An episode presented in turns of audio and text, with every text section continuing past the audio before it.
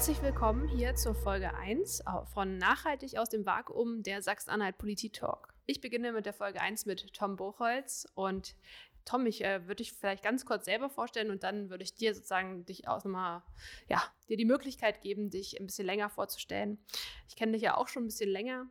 Ähm, du bist vor allem kenne ich dich, glaube ich, aus dem Fahrgastverband ähm, der MVB hier in Magdeburg, aber du bist auch im Fahrgastbeirat der MVB, soweit ich weiß, äh, als Mitglied vertreten. Genau, im Fahrgastverband äh, bist du sogar der Vorsitzende. Und ähm, was ich noch äh, auch sehr spannend finde, ist, du bist auch im Fahrgastverband äh, ProBahn Mitteldeutschland.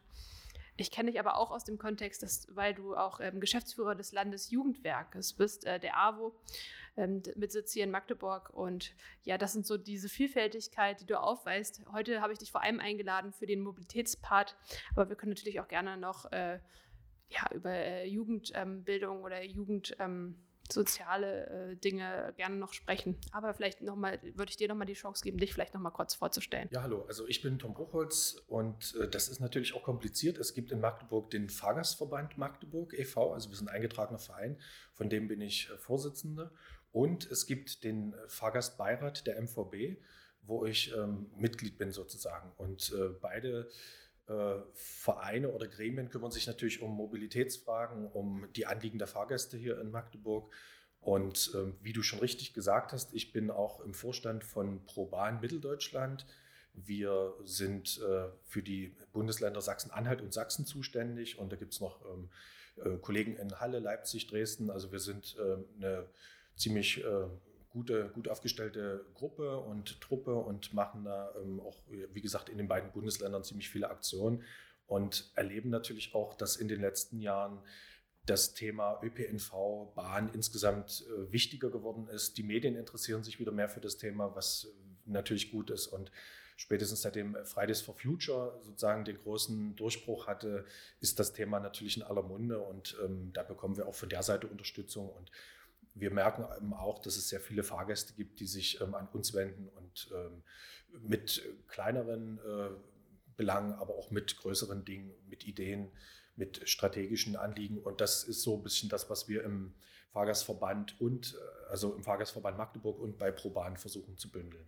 Beruflich, das hast du schon gesagt, bin ich Geschäftsführer vom Landesjugendwerk der AWO und ähm, wir sind da ein ziemlich gut aufgestelltes Team mit äh, knapp 30 Leuten, sind in den äh, Bereichen Freiwilligendienst, also machen wir die pädagogische Begleitung für FSJler und BFDler in Sachsen-Anhalt. Wir machen Jugendbildung, Ferienfreizeiten, Kinderrepubliken, Weiterbildung, Gedenkstättenfahrten und äh, sind darüber hinaus noch in der Schulsozialarbeit und auch in der sozialen Arbeit in Kitas tätig. Ähm, das ist jetzt ein ziemlich neuer Bereich den es hier jetzt äh, seit 2020, seit Januar 2020 gibt in Magdeburg. Und da sind wir auch so ein bisschen Vorreiter. Ähm, da hat die Landeshauptstadt auch mit der Kinderbeauftragten sehr gute Vorarbeit gemacht und da sind wir jetzt ähm, dran, das äh, gut umzusetzen. Trotz Corona gibt es da auch schöne Erfolge und wir merken eben auch, dass das Projekt ins Laufen kommt. Ähm, kurz noch ein Satz dazu, das äh, finde ich auch wichtig, ist vielleicht in der Kombination auch selten, dass ähm, sozusagen Menschen diese beiden The Themen in Kombination haben. Und das finde ich halt auch dahingehend spannend, dass sozusagen auch die sozialen Themen ähm, ein Teil äh, des, der Klimathemen und der ökologischen Themen sind. Ja? Also äh, man kann Klimaschutz nicht denken, ohne die Menschen mitzunehmen, ohne die sozialen Belange der Menschen äh, zu berücksichtigen. Und es bringt ja nichts, wenn wir Klimaschutz machen und dabei die Menschen auf der Strecke lassen. Deswegen ist mir das auch ein Anliegen, dass äh, beide Themen zusammen gedacht werden. Und äh, gerade in dieser Kombination meines Hauptamtes und, und meiner Ehrenämter kann ich das sehr gut miteinander verbinden. Ja, das ist ja auch das, was Nachhaltigkeit in sich auch vereint, eben die, äh, die Abwägung und die Mitnahme eben von Ökologie, Ökonomie und vor allem der sozialen Gerechtigkeit. Ähm, man merkt auch schon, ähm, ja, du setzt, setzt dich wirklich für die ähm, ja, Schwächsten, sage ich mal, in der Gesellschaft oder die, die vielleicht nicht jetzt äh, ganz oben sind, sondern eher die sozusagen von unten kommen, sowohl im Fahrgastverbund wie auch natürlich äh, Jugendliche. Ähm, das kann man natürlich auch kombinieren. Wenn wir auch in, an die Mobilität denken, äh, habe ich jetzt gerade gleich wieder an das Schülerinnen-Ticket, an das Freiwilligendienstleistenden-Ticket ähm, oder an das Azubi-Ticket gedacht, was ja auch ähm, tatsächlich ja auch deine beiden Themen sozusagen kombiniert. Ähm, in Magdeburg haben wir jetzt das Schülerinnen-Ticket mehr oder weniger eingeführt, noch nicht ganz ähm, finanziert leider. Ähm, das Azubi-Ticket ist ja auch gestartet. nicht ganz als ähm, ja, kostenfreies Ticket, aber immerhin erstmal da. Und das Freiwilligendienst-Ticket wäre was, was ich noch als Hausaufgabe sozusagen auch in meinem Heft stehen habe. Ähm, was hältst du von solchen Tickets und was muss genau sich noch ändern?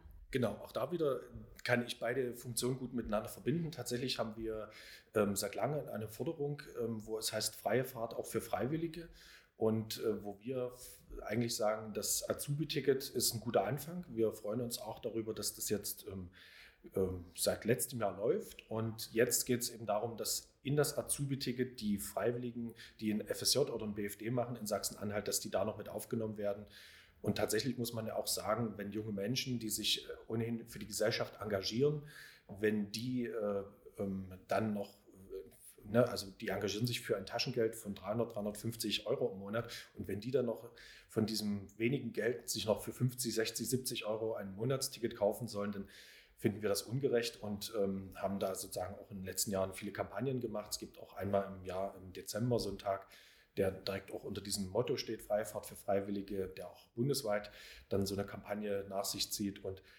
das, also ich finde das wichtig. Wir setzen uns, wie gesagt, auch beim Jugendwerk der AWO dafür ein für dieses Thema und genauso wie das Azubi-Ticket wichtig ist und ähm, genau wie auch ähm, dieses Schülerticket in Magdeburg wichtig ist, dass sozusagen junge Menschen den ÖPNV kennenlernen und auch den äh, nutzen können und äh, unser Ziel ist es ja auch, dass sozusagen insgesamt Barrieren und Hürden zur Nutzung des ÖPNVs abgebaut werden. Und deswegen finden wir das gut, dass Magdeburg jetzt hier auch ähm, den Aufschlag gemacht hat. Es gibt ja noch ein, zwei andere Städte wie Rostock, die das ähm, jetzt schon haben, wo man sich auch ein paar Dinge abgucken kann. Was wir jetzt nur schade finden, dass es jetzt wieder äh, ein bisschen kompliziert gemacht wird, dass ähm, die Eltern erst irgendwo einen Antrag stellen müssen bei der MVB, dass dann dort wieder ähm, man sich irgendeine Karte holen muss, äh, seinen Schülerausweis einreichen muss und erst dann bekommt man dieses Ticket. Wir hätten uns das eine Stufe einfacher gewünscht, so wie es beim Studententicket ja auch ist, dass man ähm, äh, an den Automaten geht, wenn man seine Immerbescheinigung hat, dort äh, gibt man sozusagen die Daten ein oder der Automat erkennt das schon automatisch, dass dann das Datum, das aktuelle Datum drauf gedruckt wird äh, für das laufende Semester und die Kontrolleure wissen, ähm, wenn man den Studentenausweis vorzeigt, dass es sozusagen ähm, derjenige berechtigt ist, das zu nutzen. Und so eine einfache Lösung wünschen wir uns auch perspektivisch für das Schülerinnen-Ticket hier in Magdeburg. Da bist du bei mir an der richtigen Adresse. Genau das habe ich auch eigentlich äh, mit dem Änderungsantrag auch versucht, äh, da noch reinzubekommen. Ich bin ja nicht nur Landtagskandidatin, sondern auch Stadträtin und Fraktionsvorsitzende hier in Magdeburg, auch verkehrspolitische Sprecherin. Und da habe ich mich sehr dafür eingesetzt, dass es sogar noch einfacher wird, dass nämlich einfach der Schülerinnenausweis oder der Personalausweis sozusagen ausreicht äh, als äh, Erkennungsmerkmal sozusagen oder Erkennungs ähm, Dokument in der Straßenbahn oder im Bus sozusagen, um das als, um sich als Schülerin und damit äh, berechtigt auszuweisen. Das war eigentlich die Idee, die wir hatten, dass ähm, ja, wird leider so nicht umgesetzt, beziehungsweise wird als nicht praktikabel angesehen, kann ich ehrlich gesagt wenig nachvollziehen. Das hätte wirklich mal Bürokratie abgebaut, auch Kosten abgebaut. Das kostet ja auch Geld, da ähm, die Karten auszustellen, die auch äh, tatsächlich, so wie ich das verstanden habe, immer wieder auch mit so Aufklebern zu bekleben, jedes Mal und so weiter. Das ist ja auch ein Aufwand. Aber das sind ja so Sachen, Bürokratie, aber auch andere Sachen, wo der Service nicht ganz im Vordergrund steht. Und das ist in meinen Augen auch ein Problem, der der ja, den der öffentliche ähm, Personenverkehr auch durchaus öfter mal hat. Deswegen gibt es ja so Ansätze wie Mobility as a Service oder auch ja, kundenorientierte ähm, Verkehrsbetriebe oder Verkehrstickets auch. Ähm, ja, was hältst du denn davon? Du bist ja auch im Fahrgastverband, hört sich auch erstmal an, dass man die Sache ja auch eher vom Fahrgast aus denkt. Ähm, was ist denn da deine Meinung dazu? Genau, also das ist tatsächlich so. Wir vertreten ja die Interessen der Fahrgäste, sonst wären wir auch kein Fahrgastverband. Und da äh, arbeiten wir natürlich auch mit den Dingen, die Fahrgäste an uns herantragen. So. Und das ist ein großer Wunsch eben von Menschen, egal welchen Alters, dass Dinge einfacher werden. Das ist eben, ne, also wenn man, man kennt das ja selber, wenn man in einer anderen Stadt ist und steht vor einem Fahrkartenautomaten, man durchschaut die Tarifstruktur nicht, man schaut die Gültigkeitsdauer und so weiter nicht. Es gibt verschiedene Tarifzonen, es gibt Wabensysteme und was nicht alles so. Ja. Und das ist ja sozusagen in dem Zeitalter, wo äh, ich überall Apps, hat, Apps habe, die mich in meinem alltäglichen Leben unterstützen sollen, ist das natürlich schwierig, wenn ich jetzt äh, anfangen muss, äh, so eine komplizierte Tarifstruktur mir irgendwie nicht zu studieren oder irgend so. Und das, und das ist ein Ziel, ähm, was wir tatsächlich haben, dass wir sagen, es muss einfacher werden, es muss vor allen Dingen für junge Menschen auch das Signal gesendet werden, es ist eben nicht kompliziert, äh, den ÖPNV zu nutzen, sondern ich gehe dahin, habe ähm, eine, eine App, äh, da gibt es ja zum Beispiel in Magdeburg dieses Fair-Ticket, heißt es, glaube ich, Fertig. Und ähm, das ist schon mal ein richtiger Ansatz. Was wir da nur leider ähm, kritisieren müssen, ist, dass es nur mit Kreditkarte und mit PayPal äh, zu bezahlen geht und nicht jeder Jugendliche und auch nicht jeder Erwachsene hat eine Kreditkarte oder ähm, ist jetzt auch bei einem amerikanischen Anbieter wie PayPal, ähm, wobei ich gar nicht weiß, ob die amerikanisch sind, aber wie auch immer, man hinterlässt da Daten. Also auch da müsste es vielleicht noch andere Lösungen geben, ähm, sich da irgendwie, ähm, also das zu bezahlen. Ähm, generell muss man natürlich sagen, wir sind da auch gerade dabei, so eine Art äh, Schulung für ähm, Kinder und Jugendliche zu machen bei ProBahn. Das, äh, das ist ein Anliegen auch von uns, ist junge Menschen da in den ÖPNV reinzuholen und diese Strukturen zu erklären. Da muss man natürlich erstmal vorher noch sagen, äh, in Sachsen-Anhalt als, als Flächenland mit viel ländlichem Raum ist natürlich auch wichtig, dass überall auch ÖPNV angeboten wird. Ja, wir hören das ja immer wieder, dass äh, junge Menschen auch gerne nach 18 Uhr und am Wochenende aktiv sein möchten. Jetzt bei Corona ist das alles schwierig, aber auch schon vorher haben wir auch mit dem Landesjugendring ein Projekt gemacht, wo ähm, auch da ganz oft der Wunsch kam, es muss doch möglich sein, dass es auch nach 18 Uhr noch Busse gibt im ländlichen Raum und auch am Wochenende und dass wir nicht jedes Mal unsere Eltern äh, bitten müssen, uns am Wochenende zur Sportveranstaltung oder zu einem äh, Konzert der Musikschule zu fahren, sondern ähm, darüber hinaus äh, muss ja auch noch was möglich sein, dass wir auch eine Art Unabhängigkeit und Selbstständigkeit haben. Und darüber müssen wir natürlich auch reden mit den ähm, Anbietern vor Ort, mit der NASA und mit allen Beteiligten, wie wir da auch eine gute Struktur hinkriegen, dass wir gerade auch für junge Menschen da ähm, ein gutes Angebot machen. Ja, das finde ich auch ganz wichtig. Ich bin selber auch im ländlichen Raum aufgewachsen und hatte diese Möglichkeiten eben nicht, ähm, sondern ja, da ist man dann nach 18 Uhr nirgends hingekommen, kennt man ja sicherlich. Ähm, das, dazu haben wir aber konkret tatsächlich in unserem Programmentwurf, wir haben ja noch kein äh, fertig abgestimmtes Wahlprogramm, sondern einen Entwurf, ähm, haben wir da den Vorschlag des äh, Sachsen-Anhalt-Takts ähm, gemacht, der ja vorsieht, einen Stundentakt zu haben für Orte mit über 1000 EinwohnerInnen und einen Zwei-Stunden-Takt für Orte mit äh, über 100 EinwohnerInnen sagen, das würde, glaube ich, die Anbindung erheblich verbessern. Die Frage ist nur, ja, wie kommen wir dahin und wann kommen wir dann an diese Stelle? Weil das wird nicht von heute auf morgen, da bin ich natürlich auch realistisch, so einfach passieren, gerade weil Sachsen-Anhalt ein großes ähm, ja, Flächenland ist, dünn besiedelt ist. Eine, oder ich fange erst, ich frage lieber nochmal, ähm, was hältst du denn von dem Vorschlag des Sachsen-Anhalt-Takts, also diesem stündlichen oder zweistündlichen Takt? Hältst du das für realistisch? Also ich glaube, wenn man äh, den Menschen ein gutes Angebot machen möchte, führt eigentlich daran nichts vorbei. Und wir sehen das ja, wie funktioniert ähm, der Schülerverkehr zum Beispiel im ländlichen Raum. Also da äh, bekommt man ja eigentlich wirklich es mit der Angst zu tun, wenn man sieht und hört, wann junge Menschen früh aufstehen müssen, um äh, in die Schule äh, zu fahren. So, ja? Also es gibt äh, wirklich Schüler, die sind ungelogen zwei Stunden unterwegs, bevor sie in der Schule ankommen. Und wenn wir jetzt wissen, wann, wann Schule beginnt, äh, meistens um 7 oder 7.30 Uhr, dann weiß man, wann diese Kinder und Jugendlichen aufstehen müssen. So, ja? Und das äh, so manchmal salopp sage ich, das ist, äh, grenzt schon an Kindeswohlgefährdung, wenn wir das Kindern zumuten. Und wie sollen die dann eigentlich noch auch eine, eine Lernleistung bringen in der Schule? Wie sollen die da äh, ihr Abitur machen? Also da kann man ja wirklich nur ähm, den Hut ziehen, was manche da auch schon in den jungen Jahren leisten. Und ähm, vor diesem Hintergrund führt eigentlich gar kein Weg dran vorbei, dass man sagt, wir brauchen diesen Sachsen-Anhalt-Takt, wir brauchen auch mehr Angebote. Ähm, es geht eben nicht, dass dann in manchen Dörfern äh, nur zweimal am Tag der Bus fährt und das ist der Schulbus und dass zum Beispiel junge Menschen auch sagen, sie kommen eigentlich ähm, in den Ferien zum Beispiel weder zum nächsten Jugendclub noch zu ihren Sportvereinen noch irgendwo anders hin, wenn sie nicht ihre Eltern fragen. Und das kann ja nicht Sinn und Zweck sein, dass wir sozusagen junge Menschen in die Abhängigkeit äh, zu ihren Eltern oder, oder nicht da aus der Abhängigkeit äh, bei Zeiten auch rausholen, wenn sie im Jugendalter sind. Und ähm, ja, nun kann man sagen, junge Menschen machen äh, spätestens mit 16 oder 17 auf dem Land ihren Führerschein. Aber vielleicht ist das auch ein Grund, warum junge Menschen auch eher in die Städte abwandern. Und äh, das Phänomen haben wir ja in Sachsen-Anhalt, dass Jugendliche ähm, eher in die beiden größeren Städte Magdeburg und Halle ziehen. Äh, und äh, das ist ja ähm, ja, also es muss ja auch möglich sein, dass junge Menschen auf dem Land ein gutes Leben haben und eben nicht jeder äh, in die, in die, nennt es jetzt mal Großstädte, ähm, geht. So. Und, das, und, und da müssen wir Lösungen äh, finden und suchen. Und im Zweifel muss man dann auch sagen, da braucht es unterm Strich mehr Geld. Wir müssen auch die Verkehrsbetriebe ähm, äh, auch im Sinne der Daseinsvorsorge äh, ausstatten, ordentlich finanzieren.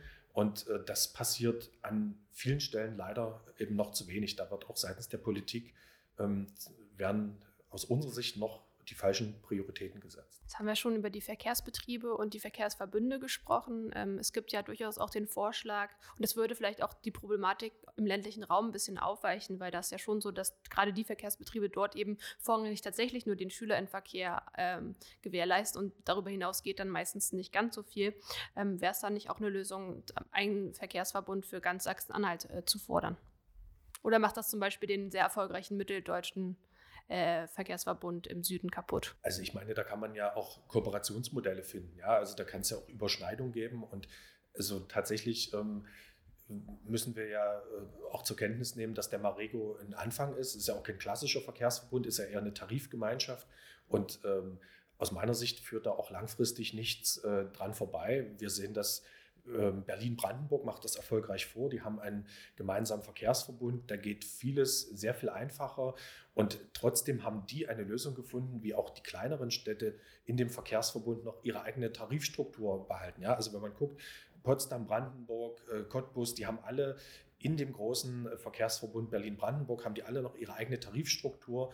Und ne, das ist ja immer so ein bisschen ein Punkt, wo man sich in Magdeburg streitet, wo man sagt, okay, der Marego darf, muss da immer zustimmen und äh, wir dürfen keine eigenen Tarife einführen. Das stimmt ja nicht so. Ne? Wenn man da gute Verträge macht innerhalb des Verkehrsverbundes, kann man ja auch diese Städte trotzdem noch ihre Unabhängigkeit lassen und sagen, ihr könnt noch eine eigene Tarifstruktur trotzdem noch auf die Beine stellen. Und es muss eben nicht äh, äh, Berlin die gleichen äh, Fahrkartensortimente und schon gar nicht die gleichen Preise und Tarife haben, wie das jetzt eben in den kleineren Städten ist. Und das stelle ich mir auch so für Sachsen-Anhalt vor. Und tatsächlich kann man da ähm, was ich gerade sagte, schon Überschneidung auch denken, ne, dass äh, man sowohl mit einem Fahrschein, den man in Magdeburg nutzen kann, auch bis Halle in den Mitteldeutschen Verkehrsverbund reinfahren kann, am besten gleich bis Leipzig weiter, dass man eben dann nicht nochmal an der Landesgrenze anfängt, dort sich einen neuen äh, Fahrschein kaufen zu müssen. Also das sind ja Dinge, die, äh, ja, die müssen wir äh, unbedingt angehen, weil das kann man ja auch keinem mehr vermitteln, dass es einer, an einer Grenze eines Verkehrsverbundes oder an der Grenze eines Landes irgendwie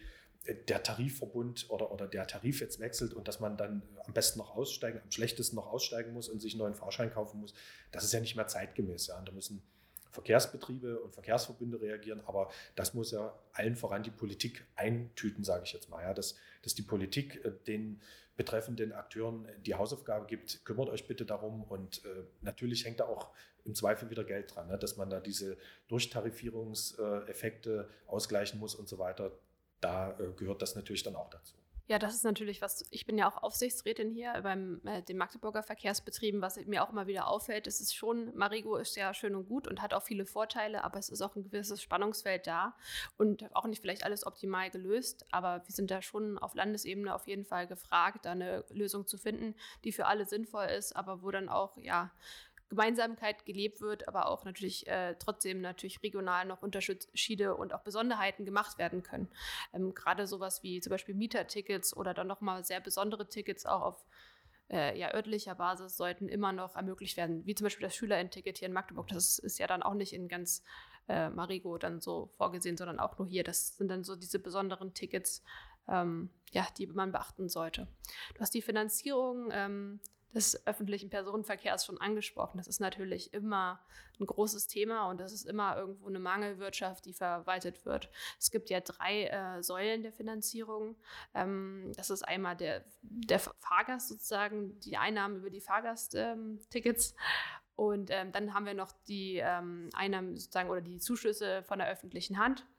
Und eigentlich gibt es ja, theoretisch gäbe es noch eine dritte Ebene, die wird aber noch zu wenig in meinen Augen genutzt. Und das ist die, ähm, ja, dann nach dem Versuch, äh, Verursacher im Prinzip sozusagen auch zu schauen, ob man da nicht äh, auch nochmal da, ähm, ja, Geld gewinnen könnte, weil eigentlich ja viele davon profitieren, wenn wir einen starken ÖPNV und einen äh, starken SPNV haben und auch andere natürlich auch dazu beitragen und auch entlastet werden, wenn wir das haben.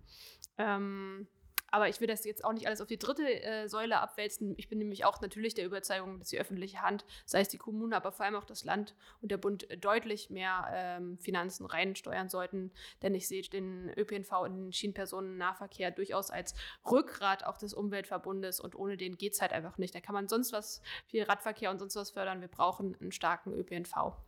Ähm, hast du äh, gute Vorschläge für die bessere Finanzierung?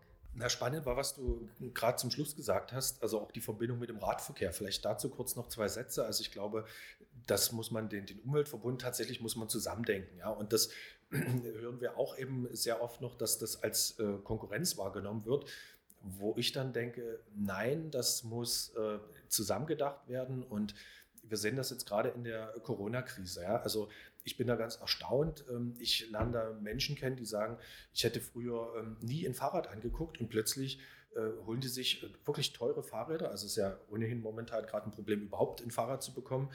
Aber ähm, dass diese Leute bereit sind und zu sagen, auch aus einem gesundheitlichen Aspekt heraus, ich fahre jetzt eben doch Fahrrad.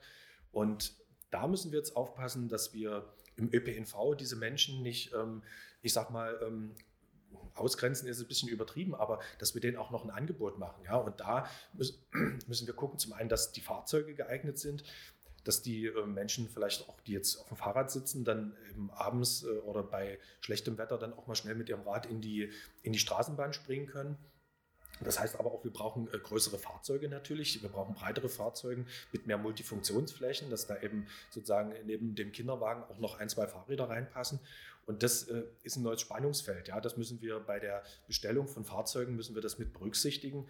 Und ähm, tatsächlich glaube ich, muss man dann auch bei der Tarifstruktur den Menschen ein Angebot machen. Ja, dass wir eben mehr gucken, ähm, was die Gelegenheitsfahrer sozusagen auch bereit sind auszugeben, dass man vielleicht auch sagt, irgendwie nach 18 Uhr, wenn die Straßenbahn sowieso leerer wird, kann man sein Fahrrad kostenlos mitnehmen, dann hat man wenigstens die Einnahmen vom, vom Fahrgast selbst und so weiter. Ähnlich funktioniert das ja bereits auch im, im Zug hier in Sachsen-Anhalt, wo ja das Fahrrad, die Fahrradmitnahme generell kostenlos ist. Und das nutzen ja auch sehr viele. Und das könnte ich mir zum Beispiel hier in Magdeburg auch gut vorstellen, dass man sagt, die Straßenbahn generell nimmt ähm, ab 18 Uhr die Räder kostenlos mit und ähm, es wird ja spätestens hoffentlich 2024, 2025 äh, dann neue Fahrzeuge hier geben in Magdeburg, die dann schon auch mehr Multifunktionsflächen haben. Und äh, in die Richtung muss man aber perspektivisch noch mehr denken, weil wir werden uns alle umgucken, wenn wir ne, auch schauen, wie sich jetzt gerade durch die Corona-Krise Mobilität verändert, was das für Folgen haben wird. Ne? Wenn man äh, den äh, Menschen, die Fahrräder verkaufen, aufmerksam zuhört, ähm, die sagen ja, dass, also die Zahlen haben sich, äh, sind sprunghaft, haben sich nicht nur verdoppelt oder verdreifacht, sondern an manchen Stellen sogar noch mehr. Und das bedeutet natürlich zum einen was für die Platzaufteilung auf der Straße, zum anderen aber auch im Zusammenspiel mit den Verkehrsträgern, wie wir es gerade schon erörtert haben zum Thema Tarife und Finanzierung ÖPNV, da äh, sind wir auch mit dabei, ähm, über Alternativen nachzudenken. Und da kann man sich ja auch zum Beispiel anschauen, der Mitteldeutsche Verkehrsverbund hat ja dazu schon mal ein paar gute Modelle in den Raum gestellt, hat dazu auch verschiedene ähm, Dinge mal durchgerechnet oder zumindest Zahlen erörtert, wo es zum Beispiel ähm, anfängt, dass äh, Arbeitgeber, die jetzt eine gute Anbindung im ÖPNV haben, dass die ihren Anteil dazu beitragen, dass ähm, vielleicht auch ähm, die Anwohner, die jetzt an einer groß äh, gut angebauten, Stra äh, gut ausgebauten äh, ÖPNV-Anbindung sind, dass die äh, durch vielleicht Steuern und so weiter auch einen Beitrag dazu ähm, leisten, einen finanziellen Beitrag. Also das sind alles Modelle, die wir äh, zumindest unterstützen in der Idee her. Und da muss man sich tatsächlich zusammensetzen und auch in die Zukunft denken. Ich glaube, da alleine auf die ähm, Einnahmen der Fahrgäste zu setzen, das ist äh, zu kurz gedacht und wird auch, ne, das hat die Corona-Krise gezeigt, ähm, in Zukunft schwieriger werden, äh, da Einnahmen zu generieren, zumal man ja auch sagen muss, dass der ÖPNV die Tarifsteigerung sich in den Jahren äh, sozusagen mehr erhöht haben als jetzt Kosten zum Beispiel fürs Auto. Ja, wenn wir das nebeneinander legen, ähm, äh, kommen wir da auf wirklich, ein, ein, also dass die Schere da zunehmend auseinandergeht. Nichtsdestotrotz ist das Auto natürlich immer noch teurer als der ÖPNV. Auch das ist Teil der Wahrheit. Aber die äh, Tarifsteigerungen mit ÖPNV sind eben deutlich äh, höher gestiegen als die Kosten fürs Auto in den letzten Jahren. Und das muss man natürlich auch berücksichtigen, wenn man ähm, sagt, man möchte eine Verkehrswende einleiten, man möchte auch dieses das Thema Klimaschutz wieder in den Mittelpunkt stellen. Alles, das sind wichtige Dinge, die man da berücksichtigen muss. Ja, nämlich die Kosten oder die Gewinne, die erzielt werden dadurch, dass zum Beispiel Häuser, also Immobilien äh, gut gelegen sind an ÖPNV-Haltepunkten. Äh, das wird nämlich, äh, das zahlt sich immer aus sozusagen in der Vermietung, im Verkauf auch von Eigentumswohnungen, aber es wird eigentlich gar nicht, ja, das kommt ja einfach so automatisch sozusagen zu einem. Und das ist ja nicht so, dass man sich dann da an den Kosten beteiligt hätte, dass jetzt der Haltepunkt ähm, genau vor der Tür gebaut wurde. Und das ist, sind Sachen, die man schon viel stärker, wie ich finde, mit ähm, reinnehmen kann. Da gibt es Instrumente über eine Stellplatzsatzung, ähm, das zu lösen. Aber es gibt auch andere Instrumente, die ja wo wir dafür sind, dass man sie erforschen sollte zumindest und weitere Studien ähm, vornehmen sollte, wie man eben ja diese Kosten auch auf alle umlegen kann und auch wenn ich jetzt überlege, wie viele Menschen auch im Stau stehen, wie die profitieren wür würden, wenn nur ein Drittel davon vielleicht mal auf den ÖPNV umsteigen würde. Also das sind genau diese Punkte. Ein anderer Punkt, äh, einen spannenden Punkt, den du angesprochen hast, ist, über den ich gerne noch weiterreden wollen würde, wäre die Multimodalität. Ähm, du hast gesagt, äh, schon äh, ja, verraten, dass äh, eine ganz große Besonderheit in Sachsen-Anhalt ist, dass man kostenfrei das Fahrrad im Schienenpersonennahverkehr mitnehmen kann. Tja, im ÖPNV ist es nicht ganz so. Äh, Gerade Magdeburg ähm, kann dann, hat da noch viel Luft nach oben. Eine Sache, die mich da auch sehr lange äh, aufgeregt hat, ist zum Beispiel das Semesterticket. Du hast vorhin ja das Ticket der Studierenden angesprochen. Äh, da ist es nämlich äh, bisher immer nicht so gewesen, dass man da das Fahrrad kostenfrei ähm, also mitnehmen konnte. Und wenn der Zeitpunkt, wo man es mitnehmen kann, ist ja auch generell ja schon ähm, hier sehr stark eingeschränkt äh, aufgrund der Stoßzeiten. Aber selbst dann war es auch einfach vielen Studierenden nicht bewusst, dass man jetzt noch ein extra Ticket lösen muss für das Fahrrad und das hat schon zu vielen Konflikten geführt. Ähm, da kann ich positiv berichten, dass das ab demnächst tatsächlich anders ist und dann im Semesterticket für das Studentenwerk Magdeburg sozusagen das damit äh, dann endlich äh, auch mal ein Fahrrad kostenfrei mitgenommen werden. Das ist ein erster Schritt, aber wie du sagst, es ist noch viel zu tun, auch wenn wir über Ausschreibungen äh, sprechen, darüber, wie ähm, ja, Fahrgastzellen der Zukunft gestaltet werden müssen und welche Parameter die ähm, ja, beinhalten sollten. Multimodalität heißt aber auch natürlich ähm, auch wieder in Apps zum Beispiel zu denken oder auch in Tickets. Ähm, das natürlich, das ein großer Vorstoß gewesen, wie ich finde, auch bei Marego, dass man zum Beispiel Carsharing dort auch mit ähm, integriert hat in das ähm, ja, in das Abo-Ticket, das fand ich schon mal ein recht guter Weg. Ähm, aber ich kann mir auch vorstellen, einfach noch mehr Verkehrsmittel, mehr Verkehrsträger da zu integrieren. Ähm, Mobilitätsstation wäre auch ein, anderes, äh, Stich, ein anderer Stichpunkt, der Multimodalität fördert. Was hältst du denn von Mobilitätsstationen und wie müssen sie deiner Meinung nach ausgestattet sein? Auch da mache ich es mir jetzt mal ganz einfach und sage, wer das äh, sich anschauen möchte, der kann nach Dresden fahren. Die haben vor ein paar Wochen oder vor, weiß gar nicht, im äh, Herbst oder ja, ich glaube im Herbst letzten Jahres haben die genau so eine ähm, Station eröffnet, wo du angefangen vom, vom Carsharing ähm, in, also wo, wo du dir ein Auto mieten kannst für kurze Zeit, wo du natürlich alles über eine App auch dir ein Fahrrad ausleihen kannst für eine gewisse Zeit und so weiter. Also das, das sind äh, gute Konzepte, sind auch zukunftsweisende Konzepte, dass ich eben sozusagen äh, auch in Ecken dann komme oder vielleicht auch manchmal schneller mit dem Fahrrad irgendwo hinkomme, als würde ich jetzt nochmal mit dem Bus zweimal umsteigen müssen und so weiter. Also von das, das sind äh, kluge Lösungen, die da angedacht sind und auch jetzt, wie gesagt, in Dresden zum Beispiel umgesetzt werden das ist ähm, so ein bisschen auch ähm, die Musik der Zukunft, sage ich mal. Die Deutsche Bahn hat das ja auch versucht, äh, an ihren Stationen in verschiedener Form umzusetzen, dass man sozusagen, wenn man in Magdeburg hier ankommt, äh, hinten am ZOB gibt es ja was nicht, eine Handvoll Fahrräder, die man da nutzen kann. Ähm, da ist immer noch Luft nach oben. Ich will jetzt gar nicht sagen, dass das alles perfekt ist, aber tatsächlich ist das, glaube ich, äh, manchmal auch, ähm, ne, um, den, um die letzte Meile zu meinem Ziel äh, in der Stadt äh, voranzukommen, auch eine gute Lösung. Und wenn man dann aus dem Zug heraus schon per App sich das buchen kann äh, ne, und auch weiß, da ist dann auch ein Fahrrad da, das ist für mich reserviert oder vielleicht auch ein Auto, ähm, dann ist das sozusagen eine Lösung, die dem Fahrgast weiterhilft und wo er sich sozusagen auf das Gesamtsystem ÖPNV verlassen kann, was wiederum insgesamt das ganze System auch attraktiver macht. Und das, das sind Punkte, über die wir in Zukunft mehr reden müssen. Und da, äh, glaube ich, haben wir in Magdeburg noch eine Menge Luft nach oben, dass wir auch sozusagen hier die MVB äh, dahingehend ähm, ja, vielleicht ein bisschen auch noch anregen müssen, dass die hier so eine Lösung sich umsetzt. Und wir haben ja auch in dieser Stadt ÖPNV-Hotspots, ne? also man könnte das am Neustädter Bahnhof machen, man könnte es am, am Bahnhof Bucher so eine Station einrichten. Da gibt es ja Punkte, wo das durchaus auch sinnvoll ist, sowas einzurichten. Ja, du hast ja vorhin die NASA auch schon angesprochen. Das ist nicht die NASA, die Raumfahrt macht, sondern die NASA hier äh, in Sachsen-Anhalt, die, die, den Nahverkehr sozusagen ein bisschen beplant und äh, strategisch ähm, ja, moderiert, sag ich mal.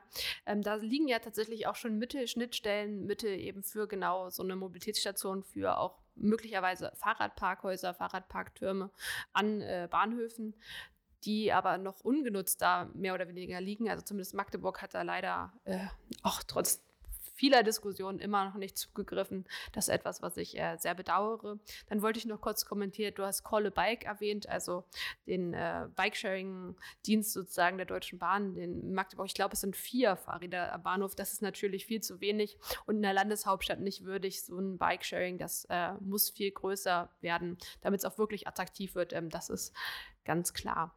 Dann gehe ich aber gleich mal rein. Thema Landeshauptstadt, ja, und Deutsche Bahn. Also das ist jetzt für mich so ein bisschen die Steilvorlage, um auch nochmal auf den Fernverkehr zu sprechen zu kommen. Ja, also wir ähm, ärgern uns ja seit Jahren, dass Magdeburg in gewissen Richtungen sehr schlecht an den Fernverkehr angebunden ist. Und das muss sich auch wirklich dringend ändern. Also es ist aus unserer Sicht ein unhaltbarer Zustand, dass es nach wie vor keinen Fernverkehr nach Berlin gibt. Also viele Menschen möchten nach Berlin fahren und möchten dort ähm, ihre Termine wahrnehmen und möchten auch die Zeit im Zug nutzen, um sich auf den Termin vorzubereiten. Ja? Und ähm, das ist leider ähm, mit dem RE1 auch nicht an allen Stellen möglich, ähm, denn spätestens in Brandenburg wird es auch immer richtig voll, dann muss man seinen Laptop zur Seite räumen und so weiter. Also das ist ein Punkt, wo ähm, äh, zum Glück auch gerade eine Initiative seitens der Stadtverwaltung ins Leben gerufen wurde. Es gibt da über die Wirtschaftsbeigeordnete diese Initiative Fernbahnanbindung Magdeburg, wo wir auch als Fahrgastverband pro Bahn mit drin sitzen, wo wir auch unsere Expertise mit einbringen können, wo es jetzt auch gerade Gespräche gibt noch mit der NASA und so weiter. Und ähm, da hoffen wir auch, dass wir vor der Sommerpause dann noch ein äh, Statement an die Deutsche Bahn und einen Brief senden können mit der Aufforderung nochmal die Anbindung ähm, sowohl in Berlin als auch ähm, in Richtung Norden, in Richtung Ostsee deutlich zu verbessern. Und äh, da muss man der Bahn auch immer wieder sagen, ihr habt eine Verpflichtung, auch ihr seid Teil der Daseinsvorsorge und das geht nicht, dass ihr Städte wie äh, Magdeburg und äh, in Dessau ist es ja teilweise noch schlimmer, komplett äh, ne, in Dessau komplett vom Fernverkehr ähm, abgekoppelt habt über die Jahre da müsst ihr wieder deutlich mehr äh, Initiative zeigen und zulegen. Und das ist jetzt Bundespolitik, ist ja heute nicht das Thema, aber da denke ich, muss es auch langfristig eine neue Bahnreform geben, die auch diese strikte Trennung von Fernverkehr und äh, den, die Zuständigkeit, die dann bei den Ländern liegt für den Schienenpersonennahverkehr, das muss wieder mehr zusammengeführt werden und dass da jeder sein eigenes Süppchen kocht und teilweise auch die Länder versuchen, das, was die Bahn an Lücken hinterlässt, zu füllen mit den Regionalisierungsmitteln. Das ist ja auch eine Ungerechtigkeit und ein Ungleichgewicht, was da entstanden ist. Da muss man einfach nachbessern und äh, wie gesagt immer wieder auch die Bahn in die Pflicht nehmen und äh, mit den Konzernbeauftragten da Gespräche führen.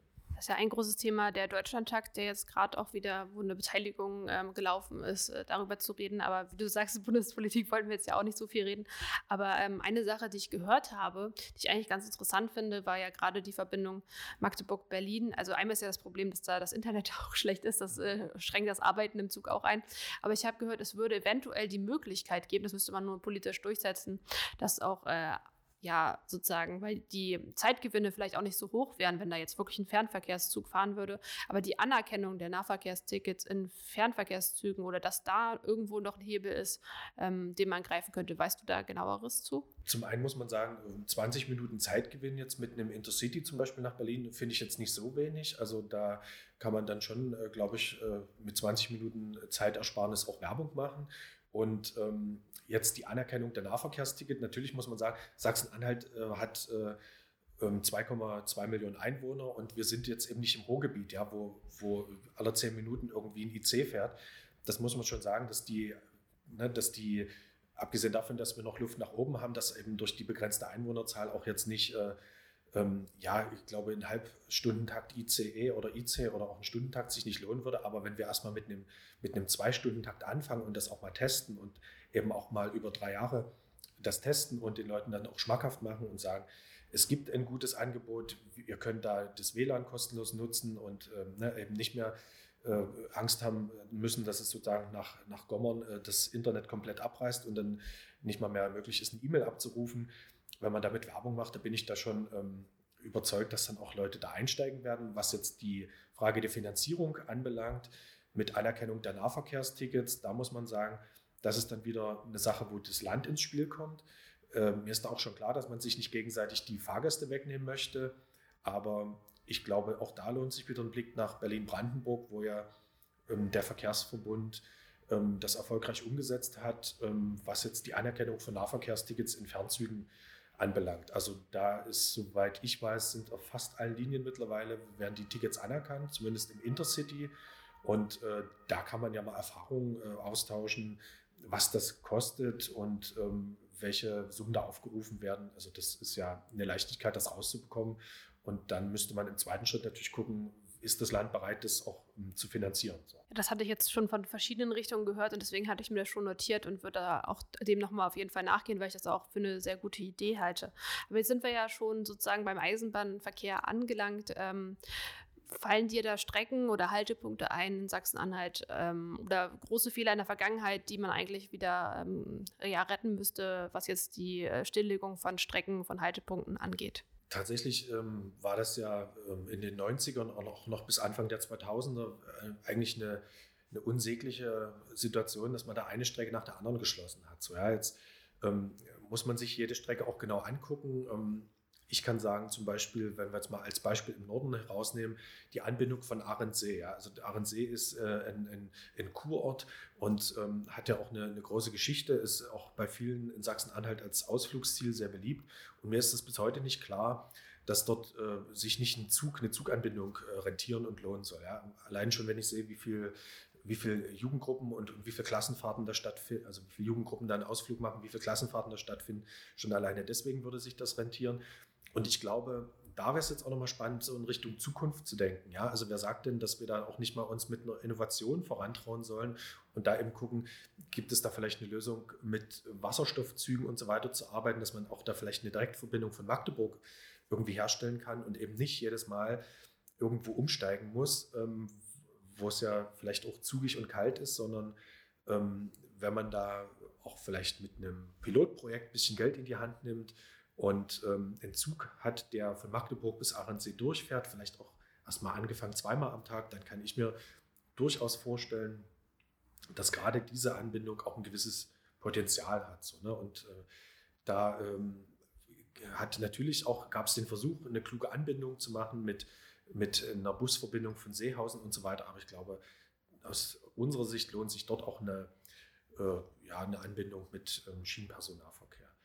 Es gibt im Süden gerade einige Strecken, wo wir dran sind, auch mit Akteuren aus der Region, äh, dort äh, über eine Reaktivierung ähm, nachzudenken und das auch mit äh, im Rahmen des Kohleausstieges, ähm, wo ja erhebliche Gelder fließen werden, das wieder ähm, zu reaktivieren. Es gibt zum Beispiel da die Saftbahn als ganz prominentes Beispiel, wo man sozusagen von Bitterfeld rüber nach Köthen versucht, eine Anbindung hinzubekommen. Es gibt da auch schon ein Teilstück, was reaktiviert wurde für eine Güterbahn.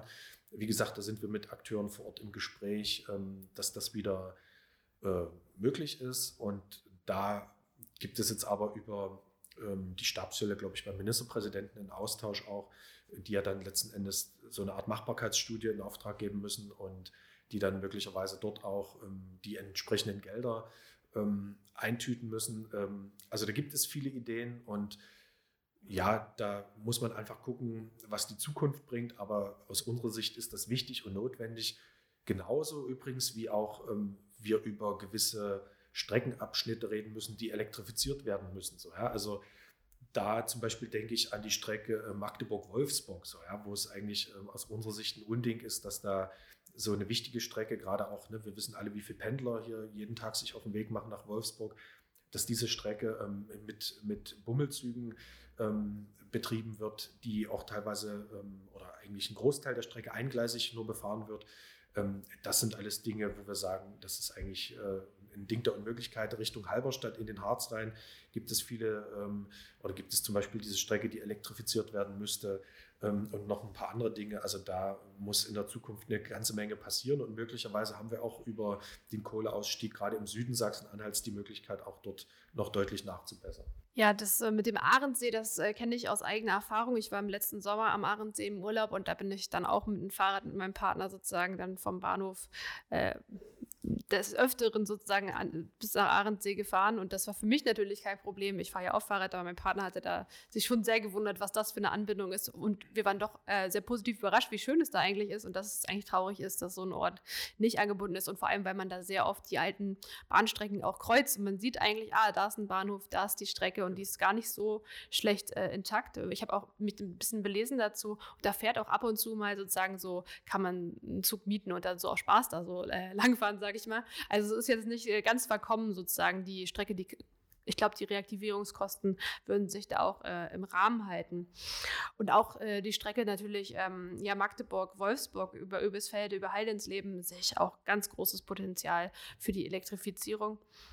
Du hast recht, wir haben vielleicht nicht die Strukturmittel, wie wir sie im Süden haben, aber gerade die Verbindung äh, dort, also ich bin sowieso immer erstaunt, wenn ich das Dieselnetz sehe in Sachsen-Anhalt, wie groß es eigentlich ist. Und ähm, du hast ja immer wieder auch von, dir selbst gesagt, ähm, diese Verbindung auch von Personennahverkehr und Klimaschutz sollte auch viel mehr herausgestellt werden. Und dafür brauchen wir auch die Elektrifizierung, um das auch wirklich ja auch äh, glaubhaft irgendwie auch verkaufen und sinnvoll darzustellen zu können. Das ist ja ähnlich wie mit Ökostrom hier bei den Magdeburger Verkehrsbetrieben. Das ist, glaube ich, auch genau so ein wichtiges ähm, Thema gewesen. Ansonsten vielleicht noch ein anderes äh, spannendes Thema. Du hast ja ein bisschen Corona auch schon angesprochen. Das ist natürlich äh, immer in aller Munde, aber gerade für den ÖPNV, auch für den Schienenpersonennahverkehr, ja, ein Thema, was äh, doch erheblich zu Problemen geführt hat, wo ich auch zusammen mit meinen Fraktionskolleginnen und auch mit der AG Mobilität, wo wir ja beide auch zusammen drin sind, versucht haben, Anträge zu arbeiten, die das irgendwie wieder kitten und sozusagen den ähm, ÖPNV auch attraktiv halten. Es ist uns nicht ganz ähm, gelungen, da eine Mehrheit für zu finden. Aber was muss in deinen Augen passieren, damit wir jetzt nicht über Corona die ganzen Fahrgäste verlieren? Naja, ich glaube, die erste Botschaft muss natürlich sein, ähm, wenn die Menschen äh, sich äh, benehmen und äh, diszipliniert sind und eine Maske tragen, dann gibt es im ÖPNV keine wirkliche Ansteckungsgefahr. Ja. Es ist natürlich äh, ähm, der zweite Punkt, dass man dort äh, auch über effektive Lüftungssysteme nachdenken muss. Aber ähm, da gibt es ja hier auch in Magdeburg und auch in vielen anderen Städten die äh, Anweisung, dass die Fahrer an jeder Haltestelle die Türen aufmachen und dadurch ist ja wirklich ein guter Durchlüftungseffekt. Also da muss man auch wirklich sagen, dass die, dass die Chance, sich im, im ÖPNV anzustecken, ähm, jetzt zumindest hier in der Straßenbahn oder im Bus in Magdeburg, so marginal ist, dass, also das kann man eigentlich vernachlässigen und deswegen muss man auch noch den, den Bürgern aber sagen, wir, wir brauchen die Maskenpflicht jetzt für eine gewisse Zeit, bis ähm, die, die Impfung jetzt auch einen gewissen Stand erreicht hat und ähm, dann können wir auch ähm, guten Gewissens äh, den Menschen wieder sagen, ihr könnt ÖPNV fahren und es geht keine Gefahr davon aus. Ähm, wir müssen natürlich auch ähm, weiterhin äh, die Hygienemaßnahmen äh, kontrollieren und, und äh, was natürlich auch erforderlich ist, dass die dass die äh, Hygienemaßnahmen, die zusätzlich ja mit Desinfektion und anderen Dingen ergriffen wurde, dass die weiter aufrechterhalten werden. Also das, das äh, verursacht zwar im ersten Moment Kosten, aber ist, glaube ich, auch langfristig wichtig, um ein, gewissen, ein gewisses Vertrauen auch ähm, auszustrahlen an die Fahrgäste. Und ich bin mir sicher, wir hatten ja bis 2019 wirklich einen, einen äh, in manchen Städten sogar zweistelligen Zuwachs an Fahrgastzahlen. Und das und das ist ja ein Punkt, äh, da sehe ich jetzt nicht nur wegen, also nur wegen Corona werden die Leute nicht dauerhaft wegbleiben, aber, und jetzt kommt wieder der Job, den hier in Magdeburg die Verkehrsbetriebe, aber auch in, in anderen Städten, die die Unternehmen machen müssen. Sie müssen sich natürlich Gedanken machen, wie sie Menschen ähm, das attraktiver machen. So. Und da geht es eben schon los mit der, mit der Fahrkartenstruktur. Was haben die äh, Verkehrsverbünde, die Verkehrsbetriebe für eine Antwort auf äh, Homeoffice zum Beispiel? Ja, wenn ich äh, jetzt nur noch ein- oder zweimal pro Woche ins Büro fahre, lohnt sich das denn für mich überhaupt noch ein Abo abzuschließen oder komme ich vielleicht mit einem anderen Ticketangebot viel günstiger? Ne, da müssen wir schneller werden, da müssen wir flexibler werden, ähm, da müssen wir den Menschen andere Angebote machen. Ähm, ich hatte schon auf, auf, die Fahrradmitnahme, bin ich schon eingegangen. Und was für mich noch ein wesentlicher Punkt ist, ähm, der jetzt nichts mit Tarifen zu tun hat, dass wir sozusagen gerade auch jungen Menschen das Angebot machen, äh, in den, im ÖPNV das WLAN zu nutzen. Also das, was, was viele nicht wissen, dass in Sachsen-Anhalt nahezu alle Fernverkehr, äh, alle alle Nahverkehrszüge mit WLAN ausgestattet sind, dass ich sozusagen, wenn ich in Magdeburg in den RE 30 einsteige, kann ich bis Halle kostenlos das WLAN nutzen. Das ist eine super Sache, das wissen viele überhaupt nicht.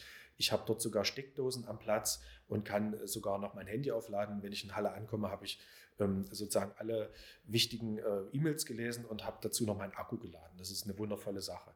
Ähm, jetzt in Bezug auf die Verkehrsbetriebe hier in Magdeburg zum Beispiel weiß ich ja auch, dass es ähm, in den neuen Fahrzeugen, die dann kommen werden, äh, WLAN angedacht ist. Da hat sich auch zum Glück der Stadtrat durchgesetzt, der das ja noch in letzter Minute mit reingebracht hat. Und ähm, es wird auch ähm, bei den Bussen zumindest wird es auch WLAN, äh, nee, wird es, wie, wie sagt man, äh, USB-Steckdosen geben, wo man dann darüber wiederum auch sein Handy aufladen kann und so weiter.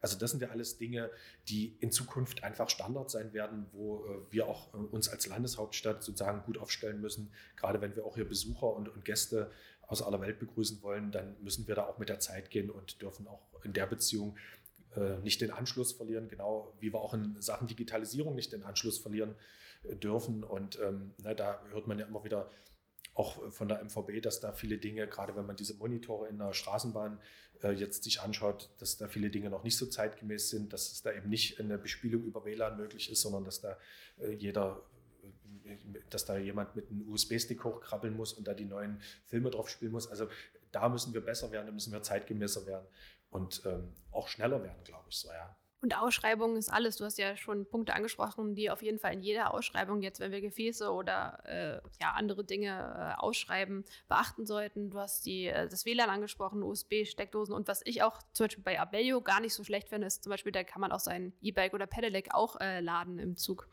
Ähm, das sind natürlich Angebote, die ganz wichtig sind. Was natürlich noch wichtiger ist, überhaupt ähm, Platz zu haben für Fahrräder im Zug. Das ist äh, ein ganz wichtiges Thema. Und auch tatsächlich bei den regionalen Bussen finde ich das ebenso, dass die natürlich auch die Möglichkeit haben sollten, äh, Fahrräder mitzunehmen. Da gibt es ja die Möglichkeit manchmal, dass man vorne sozusagen äh, auf so einen, oh, wie heißt denn das jetzt, Fahrradträger sozusagen da Fahrräder raufpacken kann und so weiter. Da muss viel mehr mitgedacht werden, wie ich finde.